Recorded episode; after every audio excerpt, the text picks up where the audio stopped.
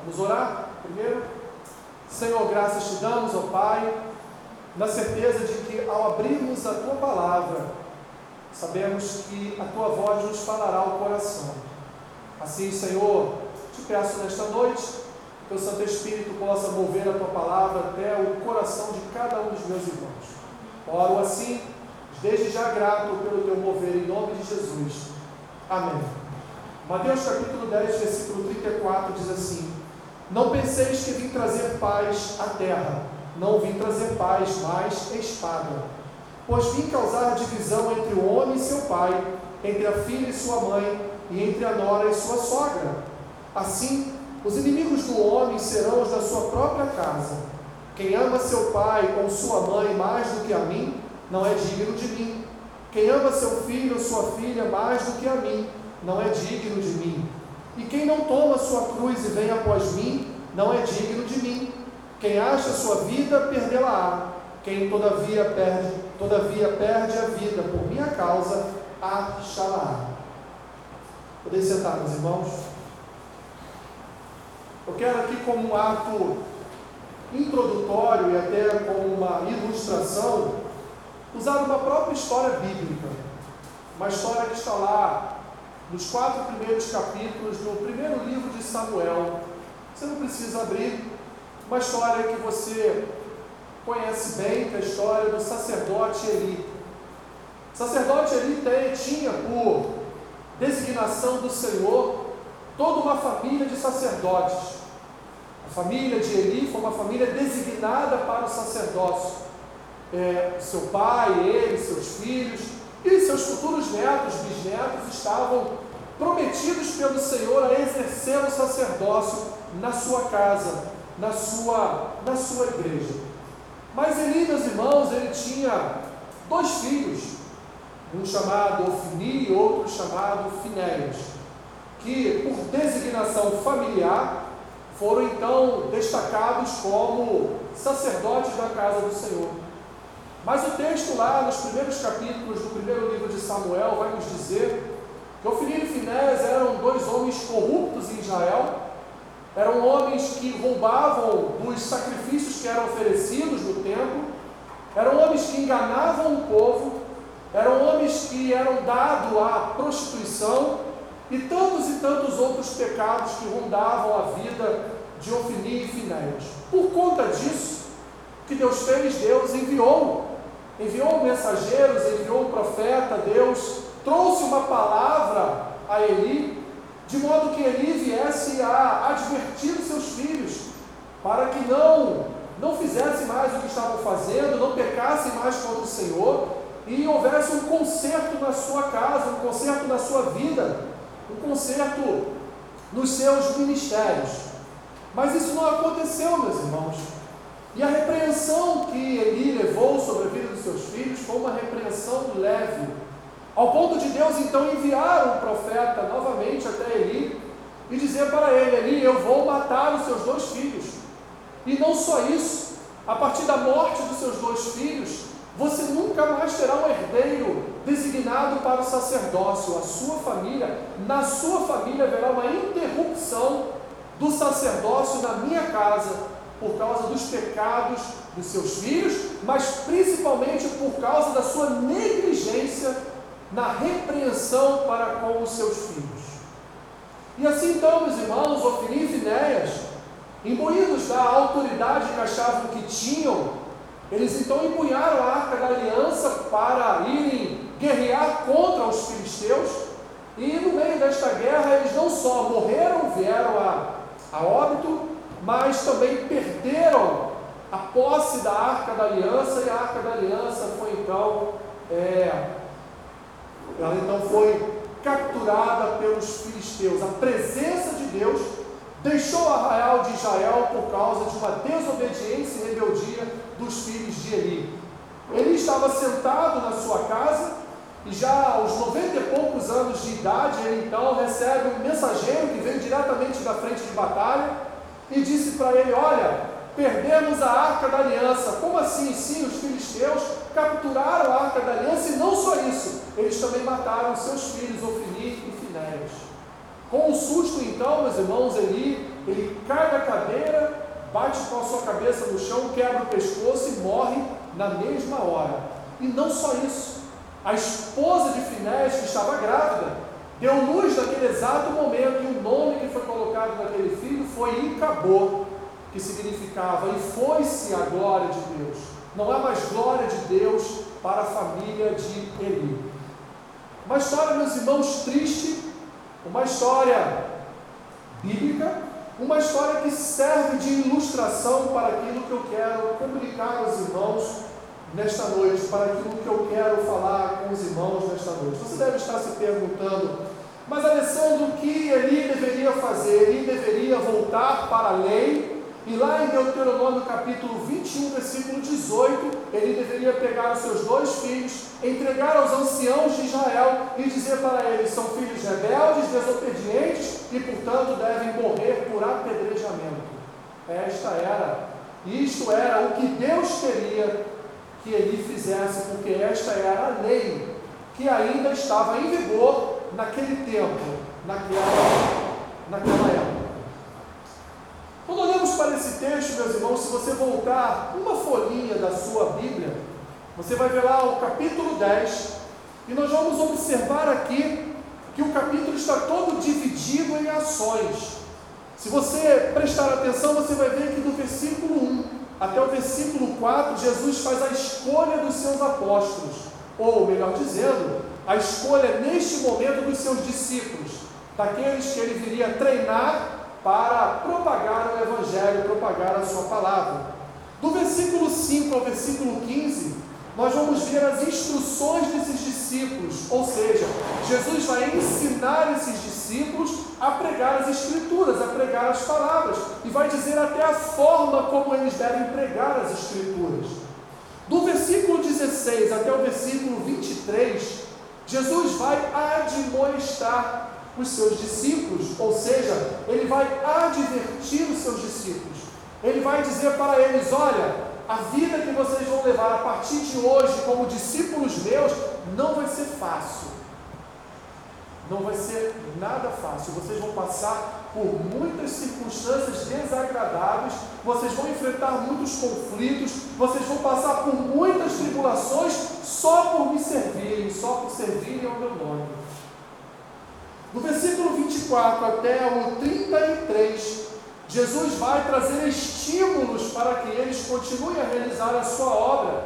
Jesus vai dizer para eles que eles estão debaixo de uma autoridade de um mestre. Jesus vai dizer a eles que, mesmo com todas as circunstâncias negativas, mesmo muitas vezes andando às escuras, eles vão servir a alguém que é plena luz. Eles vão servir a um Deus que enviou o seu Filho para que o seu filho conduzisse o povo para uma vida eterna, para uma vida futura, que não será uma vida terrena, mas será uma vida celestial, uma vida eterna. Então, meus irmãos, do versículo 34 até o 39, Jesus então vai trazer agora uma nova dificuldade, uma nova advertência, mas para as suas famílias, para as famílias dos seus discípulos. Jesus agora vai ser mais específico a respeito das tribulações que os seus discípulos viriam a passar, e ele fecha então o capítulo, do versículo 40 ao versículo 42, falando: olha, mesmo com todas as tribulações, mesmo com todas as dificuldades, mesmo por todas, é, todos os momentos de aflição que vocês irão passar, vale a pena, porque há uma recompensa, há um galardão na eternidade, há uma vida eterna. Então glorifiquem a Deus mesmo diante das dificuldades, mesmo diante das aflições e das tribulações. O que observamos aqui, meus irmãos, em todo o capítulo 10 de Mateus, é um texto que reúne fases de uma vida cristã.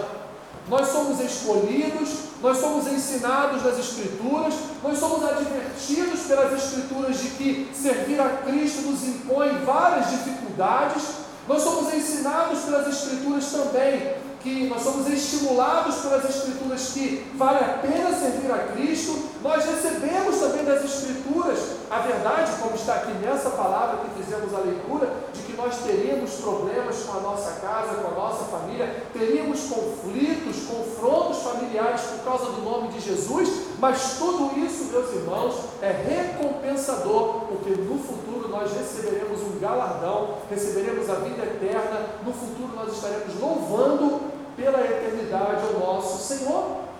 Jesus aqui, meus irmãos, nesse texto, ele comunica uma proposta de vida cristã. Aqui ele discipula seus escolhidos e promete uma recompensa eterna, mas ao custo de uma vida terrena que precisa, que deve carregar a sua própria cruz. E assim, nós precisamos entender que esse é o contexto, meus irmãos, da nossa vida. Esse é o contexto da nossa existência. E Jesus abre os nossos olhos para essa realidade. Jesus não nos deixa enganados sobre a real, a realidade que nós vivemos, que é quando nós o servimos, quando nós o adoramos, nós temos problemas em nossa vida por conta disso. Ou seja, ele não prometeu à sua igreja vida fácil. Ele não prometeu à sua igreja uma vida confortável nesta terra. E por que, meus irmãos, Jesus ele traz para esses discípulos todas as dificuldades pelas quais eles iriam atravessar durante a sua jornada de fé, esperança e amor. Por que, que Jesus os adverte dessas dificuldades?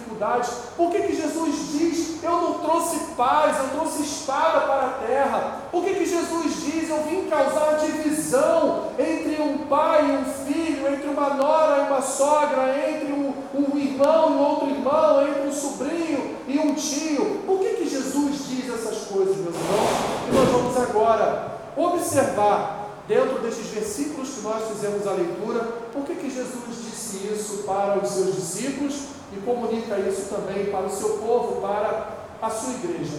Em primeiro lugar, meus irmãos, o anúncio do Evangelho traz contendas com o mundo. Olha o que Jesus diz no versículo 34.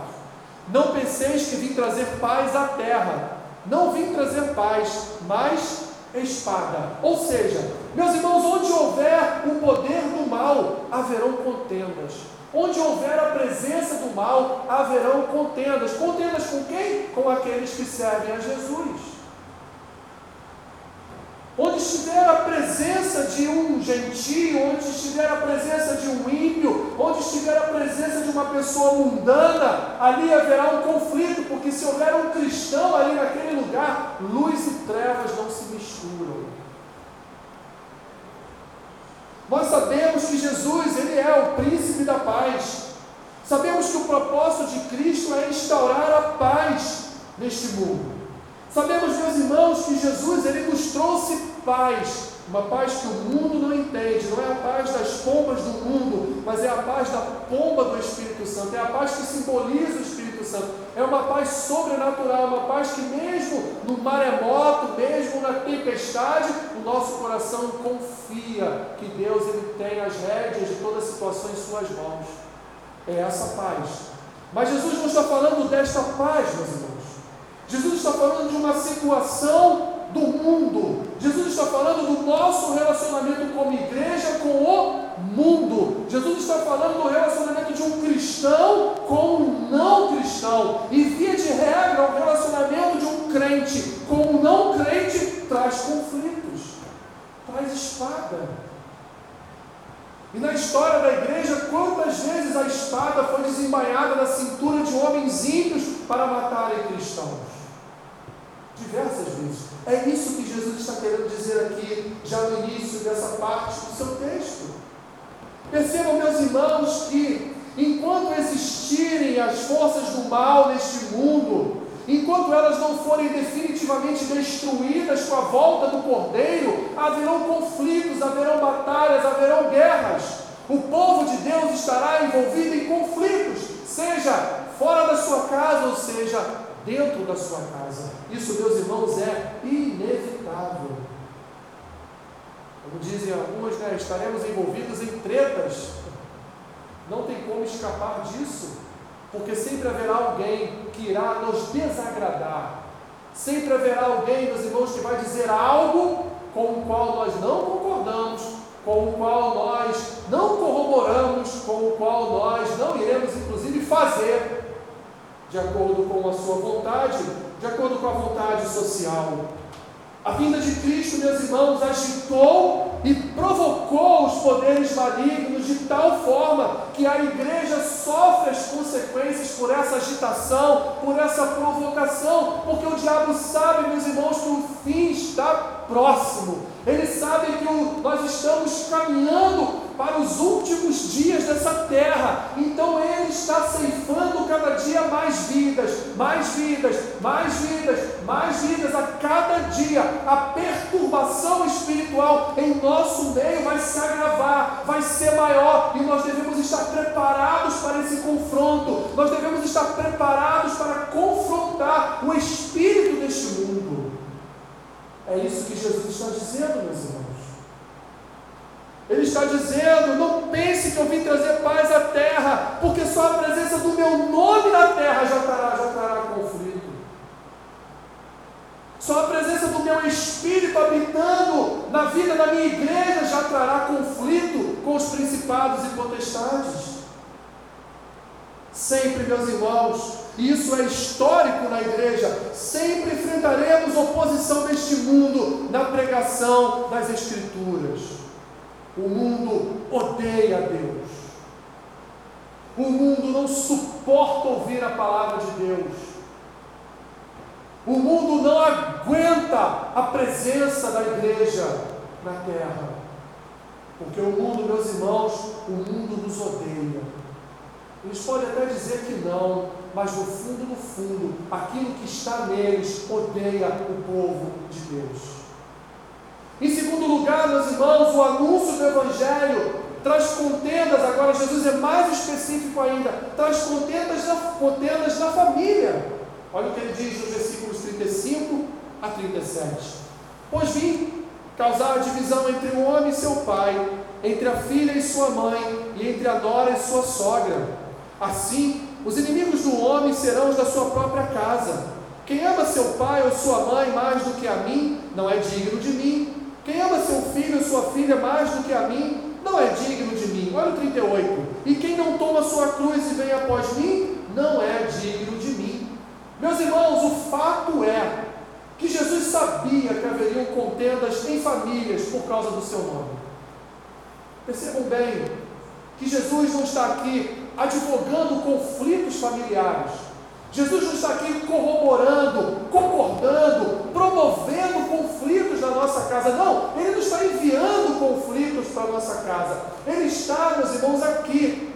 Ele está avisando, advertindo, Ele está dizendo a todos nós: não se enganem, o meu nome trará conflito não só entre a igreja e o mundo, mas o meu nome trará conflito também para a casa dos meus servos. Porque, meus irmãos, tensões aconteceriam, evidentemente, quando alguém da nossa casa se converte e os outros familiares não se convertem, as tretas vão começar. Quando há um crente numa casa e ele está cercado de não crentes, vai ter conflito, vai ter luta, vai ter tribulação até que toda aquela casa seja regenerada em Cristo, ele vai enfrentar dificuldades. Conheço várias histórias, meus irmãos, de pessoas que saíram de casa escondidas para participarem de cursos de batismo. De pessoas que se batizaram na igreja, alunos meus se batizaram na igreja e a sua mãe ou seu pai, que eram de outra religião, não podiam saber que eles estavam se batizando esposas que fugiam do marido em casa para irem para um curso na igreja. Se o marido soubesse que ela estava na igreja, ela até sofria violência física. E em histórias, meus irmãos, que nós conhecemos até hoje, pasmem, século XXI, tem pessoas indo para a igreja escondidas de seus familiares. Tem pessoas que oram. Eu conheci um rapaz, um jovem, que ele orava no banheiro da sua casa antes de tomar banho, porque os seus pais, que eram de uma outra religião, não podiam saber que ele havia se convertido. Não podiam saber que ele aceitou Jesus como seu Senhor e Salvador, não podiam saber que ele fazia parte, era membro de uma igreja. Se soubesse, até o expulsariam de casa. Esse é um conflito que talvez você, meu irmão, não esteja enfrentando, mas milhares e milhares de pessoas no mundo enfrentam todos os dias. O que dizer de uma família que serve ao Islã e um dos seus membros se converte a Cristo? Coitado desta pessoa, coitado. E mantém firme e forte a sua posição em Cristo, até ser morta até ser enforcada, até ser queimada viva, até ser apedrejada. E assim, meus irmãos, tantos e tantos cristãos ao longo da história da humanidade perderam as suas vidas pela causa de Cristo, perderam as suas vidas até mesmo pelos seus familiares. Olhe para Jeremias, meus irmãos, Jeremias foi duramente criticado até por sua casa, por sua família, porque ele era profeta do Senhor.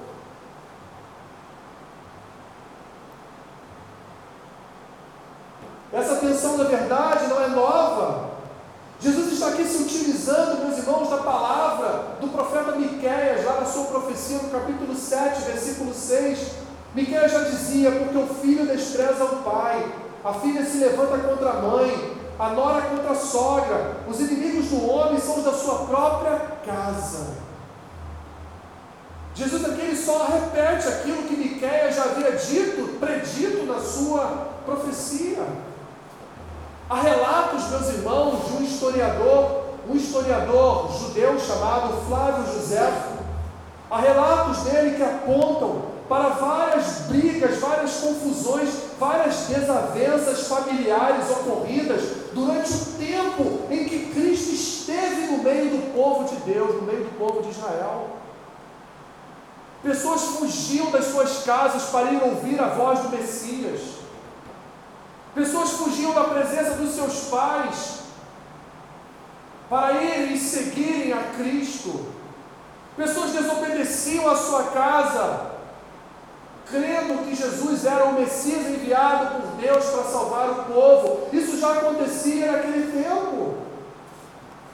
Olha o que um teólogo alemão do século XIX diz, Rudolf Steyer. Ele diz o seguinte, abre aspas, a melhor e mais preciosa paz na terra, que também é a base de toda paz, é a paz doméstica, é a harmonia na família.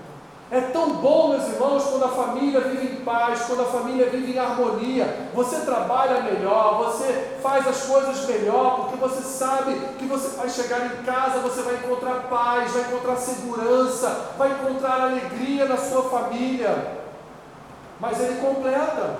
No entanto, enquanto essa paz estiver em alicerce falso, terá de ser quebrada para que seja introduzida a paz de Cristo. E aí se inicia todo o processo de conflito.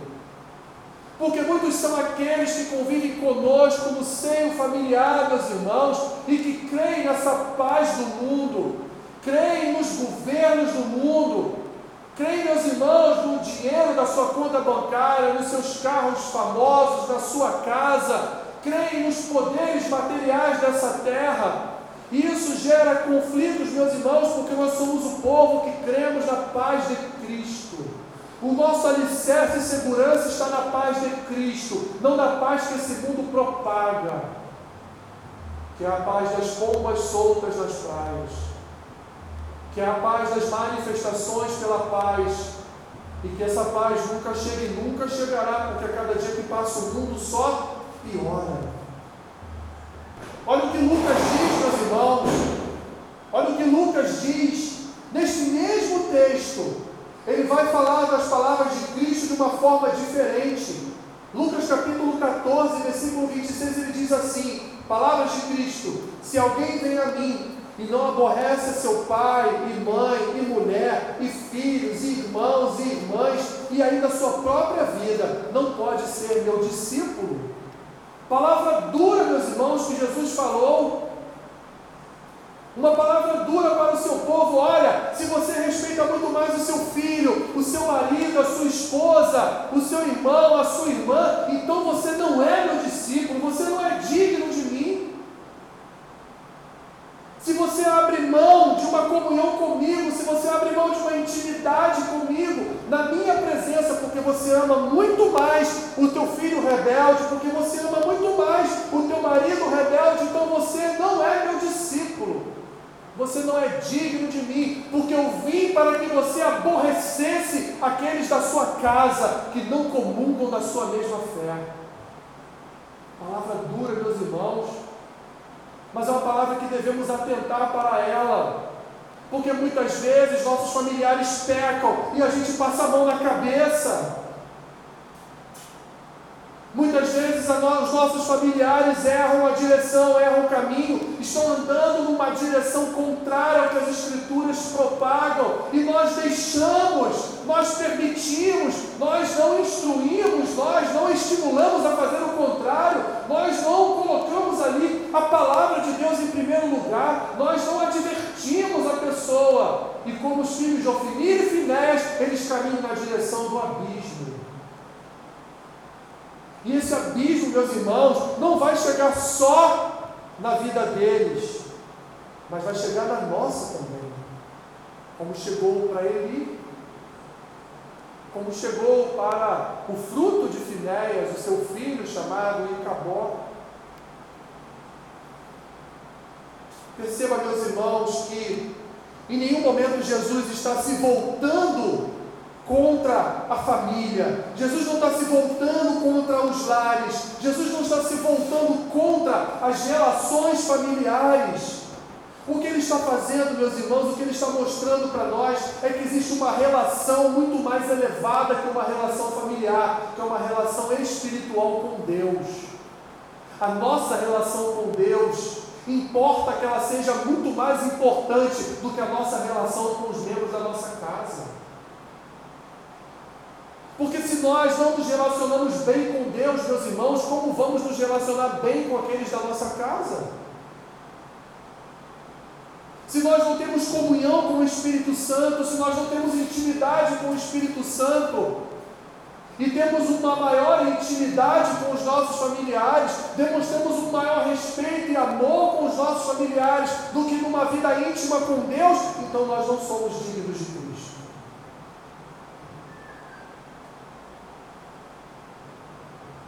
Percebam, meus irmãos, que a nossa família é terrena e temporal, ela um dia vai acabar. A nossa família não permanecerá. A nossa família nesta terra vai acabar, mas existe uma família que é eterna.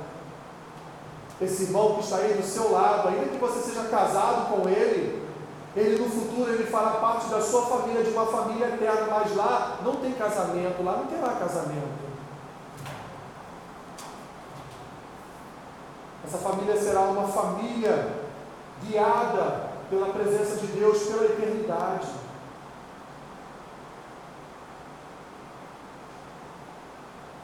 Observe que os versículos 37 e 38, olha o que eles nos, nos dizem, meus irmãos. Jesus vai repetir por seis vezes a expressão mim. Por seis vezes ele vai dizer: se você não faz assim, você não é digno de. Se você não faz assim por mim, você não é digno de mim. E por seis vezes ele repete essa expressão, meus irmãos, dando para nós a conotação, sendo enfático em demonstrar a sua maior importância em relação a qualquer pessoa nesta terra. Jesus ele é mais importante do que o meu filho, ele é mais importante do que a minha esposa, ele é mais importante do que a minha mãe, ele é mais importante do que meu falecido pai, ele é mais importante do que qualquer pessoa da minha relação, por maior e mais íntima que ela seja. Jesus é mais importante que todas essas pessoas. E se ele não for para mim mais importante do que todas essas pessoas, se eu não amá-lo mais do que eu amo a todas essas pessoas, então eu não sou digno dele. Eu não sou digno de servi-lo. Eu não sou digno de fazer parte da sua igreja. E a palavra, meus irmãos, as Escrituras nos trazem N exemplos de homens e da lei que diz para nós: escolha antes a Deus do que qualquer pessoa da sua vida. Vamos para alguns exemplos.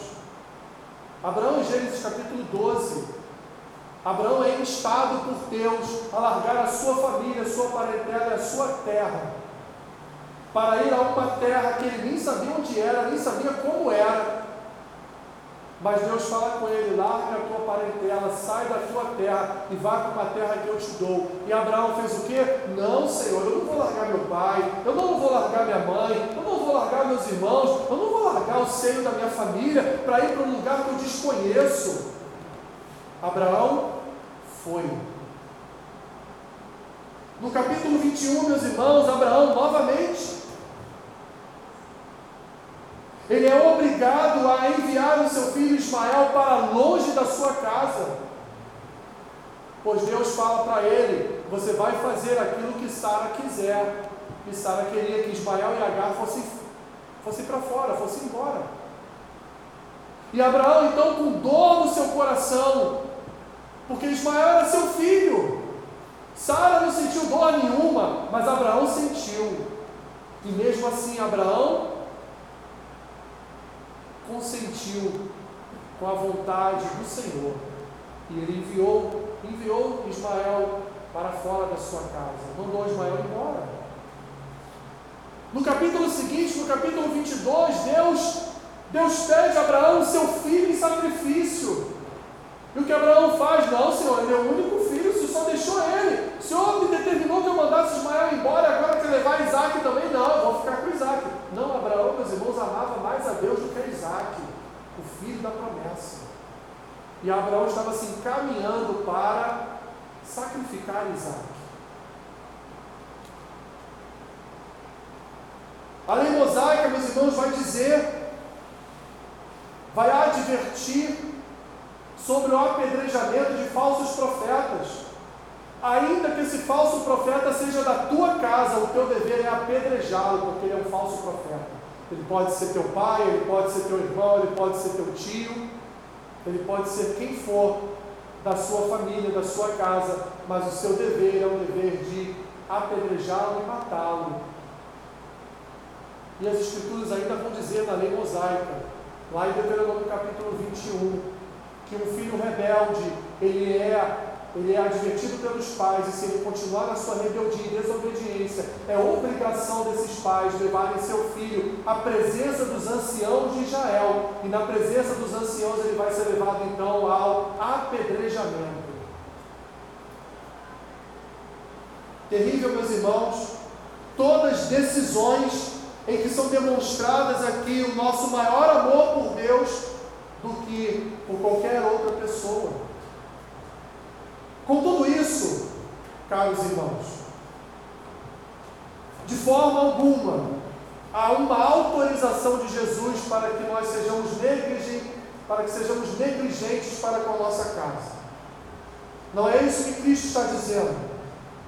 Não podemos, por esta palavra, negligenciar os nossos filhos, negligenciar a nossa casa, porque nós devemos amar mais a Cristo do que a nossa família.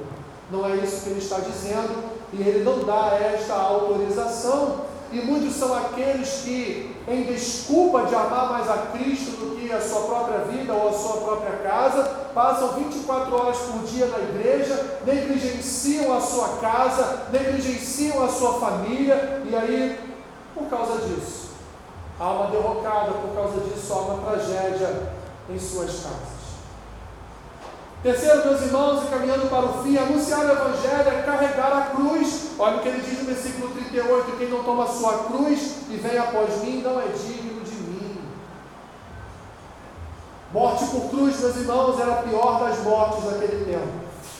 Quem era pregado no madeiro era considerado uma pessoa maldita. Aliás, os romanos utilizavam a cruz para matar os piores criminosos da sociedade. O que Jesus faz? Jesus transforma um símbolo de morte, um símbolo de maldição aqui neste texto, num símbolo, meus irmãos, para uma vida difícil. Jesus diz para nós: nós precisamos carregar as nossas cruzes todos os dias. Não é evidentemente a cruz que ele carregou, porque aquela só ele poderia carregar, mas nós temos, meus irmãos, limitadamente as nossas cruzes a serem carregadas dia após dia. E como aqueles condenados que carregavam seu madeiro nas costas por toda Jerusalém, caminhando para o Gólgota, caminhando para o lugar ali de morte, fora dos muros de Jerusalém, nós também fazemos esse papel. Todos os dias carregamos em nossos ombros o nosso próprio madeiro, a nossa própria cruz, até o nosso último dia de vida nesta terra. E não há, meus irmãos, como fugir desta ordenança de Cristo para nós. Jesus eleva a cruz a este patamar de uma vida difícil em que nós deveríamos suportar as dificuldades desta vida, porque Ele, meus irmãos, venceu por nós todas as tribulações dessa vida. Jesus não nos deixa enganados. Ele disse para nós que uma vida nele traria muitos sofrimentos para cada um de nós.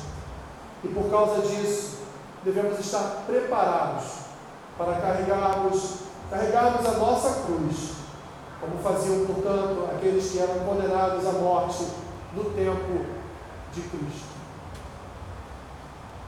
Por último, meus irmãos, anunciar o Evangelho é perder a própria vida em Cristo. Ele vai terminar dizendo no versículo 39: Quem acha sua vida, perdê-la-á.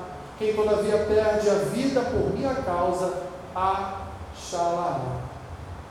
Um teólogo metodista chamado Adam Clark, ele disse certa vez esta frase, abre aspas, qualquer coisa que um homem sacrifique a Deus, jamais se poderá perder, porque o porque o homem a achará novamente em Deus. Todos os nossos sacrifícios, todo o nosso serviço ao Senhor não é perdido, meus irmãos, não é em vão, porque nós o encontramos na própria presença de Deus. Nós o encontramos na própria intimidade com o Senhor. Em resumo de toda essa palavra de Cristo para nós, ele diz que nós devemos sacrificar todas as coisas para servir. Nós devemos sacrificar a nossa própria vida no serviço a Cristo. E é isso, meus irmãos, que a igreja faz por séculos e séculos em sua história cada um dos nossos irmãos que derramaram o seu sangue por causa da causa de Cristo. Devemos honrar os seus nomes, meus irmãos, também, se preciso for, derramando o nosso próprio sangue pela causa de Cristo. Mas este é um outro tópico, um outro assunto. O que importa para nós nesta noite é: você tem amado mais a sua casa do que a Cristo? Você tem amado mais o seu marido, a sua esposa, você tem amado mais o seu filho, a sua filha, você tem amado mais o seu pai, a sua mãe, você tem amado mais o seu irmão, a sua irmã, do que ao Senhor Jesus? Observe esta palavra, meus irmãos, e leve esta palavra no seu coração, porque aquele que ama mais a qualquer pessoa neste mundo do que ao Senhor Jesus, ele não é digno da obra que o Senhor Jesus realizou na cruz. E nós, como igreja, nós devemos proclamar este amor ao Senhor Jesus. Nós não podemos idolatrar filho, não podemos idolatrar pais, não podemos idolatrar marido, nem esposa, nem irmão, nem irmã. Nós, meus irmãos, servimos Cristo. E a Ele devemos a honra, a glória, e a Ele devemos todo o nosso amor, e a Ele devemos toda a nossa devoção, e a Ele devemos todo o nosso serviço, e a Ele devemos toda a nossa esperança, toda a nossa fé. A Ele, meus irmãos, devemos devotar toda a nossa vida. Amamos a nossa casa, amamos a nossa família, mas amamos muito mais aquele que já salvou ou pode salvar e quer salvar cada membro da nossa família. Mas para isso, meus irmãos, precisamos antes de tudo amar a Deus, é o primeiro mandamento, amar a Deus sobre todas as coisas. E depois ao nosso próximo, como a nós mesmos, como diz as Escrituras. Deus, portanto, nos ajude o seu Santo Espírito nos oriente neste amor, que nós possamos olhar para Cristo como o tesouro maior das nossas vidas, porque Ele é o tesouro maior das nossas vidas. Ele é o tesouro que foi achado, foi encontrado por cada um de nós, e não há maior tesouro na face da terra do que Cristo em nossas vidas. Obrigado, Senhor. Obrigado pelo privilégio de ouvirmos a tua palavra, obrigado pelo privilégio do ensino da tua palavra, obrigado pelo privilégio de servirmos na tua casa. Glorificamos, Senhor, exaltamos o teu nome, magnificamos o teu nome, pedimos ao Senhor que o teu Santo Espírito traga ao nosso coração este amor sem igual, este amor, Senhor, sublime, este amor, este amor ágape, Pai, este amor, ó Deus, que nós devemos nutrir pelo Senhor todos os dias da nossa vida, um amor que sobrepõe o amor, o nosso amor, a nossa casa, a nossa família, a todos aqueles que nos cercam em intimidade. Senhor, ajude-nos a respeitarmos a respeitarmos o Senhor em primeiro lugar, a andarmos conforme as suas escrituras em primeiro lugar, ainda que isso venha gerar um desconforto, ainda que isso venha gerar um confronto em nossa casa, mas nos ajude, Senhor. Nos ajude a não vacilarmos em nossa fé, nos ajude, Senhor, a não retrocedermos. Abençoe-nos com sabedoria, com capacidade, com unção do Teu Espírito. É o que nós pedimos nessa noite, Senhor e assim oramos em nome de Jesus Cristo. Amém.